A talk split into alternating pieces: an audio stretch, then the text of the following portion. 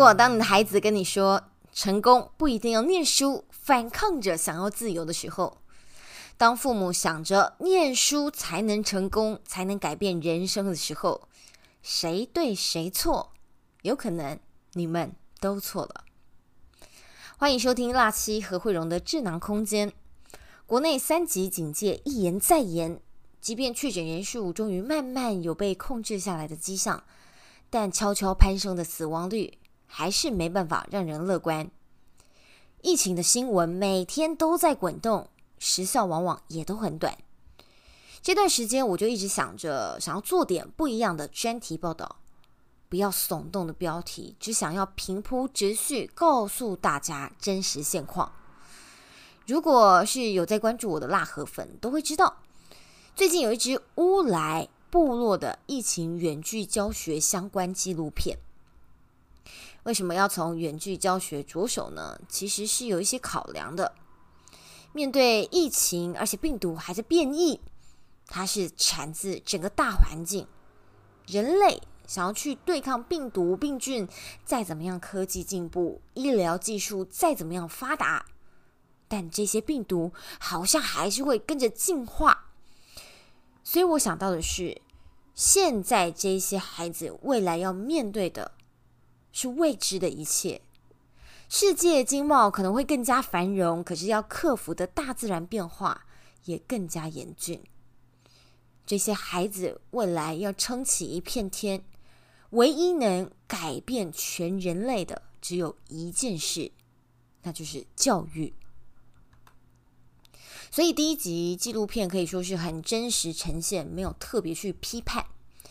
记者在做专题报道的时候是这样的，就是看跟听，去细细观察，聆听受访者心里面的声音，甚至连他身边的人的一些互动，其实都在告诉你一些资讯，所以你都要去细细观察。其实我就很深刻的感受到，他们有一些孩子说是向往都市繁华。但他们其实不知道，他们真正要追求的是什么，因为对他们来说，这些都太抽象了。所以，如果说他们为了要抓住这些他们根本不知道是什么的东西，其实很难成为坚持下去的动力。当然，也有些孩子没有想那么多，在身上生活很快乐啊，反正课业啊、升学压力什么的没感觉，而且呢。也是有一些哥哥姐姐九年义务教育结束也够了，如果再念，势必要离开当地，因为那里没有高中，就会造成什么问题？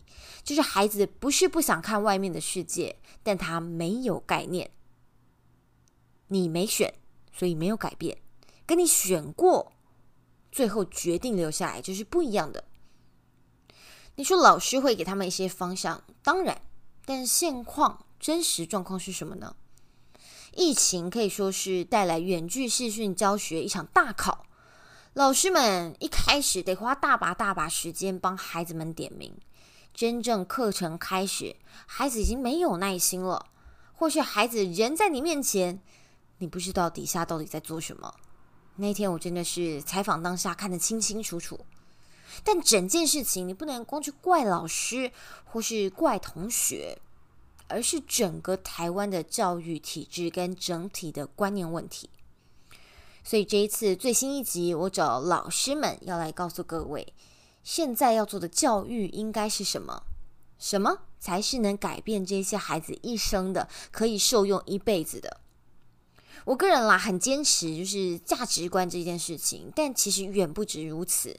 这一次我找到的是在偏乡教育远距教学努力了十多年的苏文玉老师，不止他啦，总之收获满满。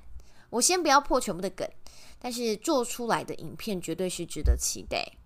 而我今天要说的是，这一次的影片模式不同于以往的一些纪录片，因为前一个呢，纪录片就是只是做一个忠实的记录者。而这次既然要谈远距，那我们也要来场远距访问，所以这一则将会完全完全靠视讯远距来完成所有的素材。这个是在整个的新闻圈里面制作专题前所未见的，这真的是一项艰巨的挑战。少了专业摄影去捕捉画面，到底要怎么去呈现呢？这是需要克服的。当然，我看重的是背后的意义，就是要来一场彻头彻尾的远距，带各位来真正的看问题。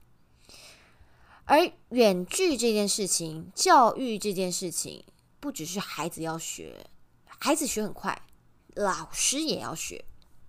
但你说老师如果学的不那么透彻，学不来怎么办呢？谁说老师一定要为此特地的去学个透彻呢？其实是当个引路人也可以啊。孩子会比你厉害，这就是教育。我在跟苏老师访问的时候，这些思考逻辑在我脑海里面真的是翻转了好多遍。一般来说，像我们这种采访经验丰富的记者，大概多多少少。会知道接下来受访者大概会说些什么，但苏老师给我一层又一层的惊喜。整场访问下来，我很像是在听演讲，获益良多。而一开始所说的孩子反抗争着自由，为什么可能错？你所争取的得建立在你眼界够宽广，你才有跟世界叫板的资格。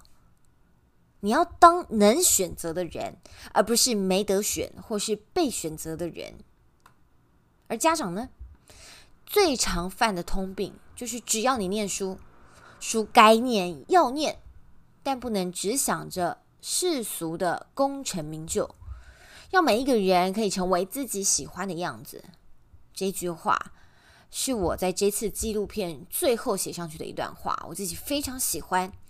因为每个人评断别人是否成功，那都是不准的。真正的成功是活成自己想活成的样子。感谢您收听这一集《辣气的智囊空间》，我是何慧荣，下回空中见，拜拜。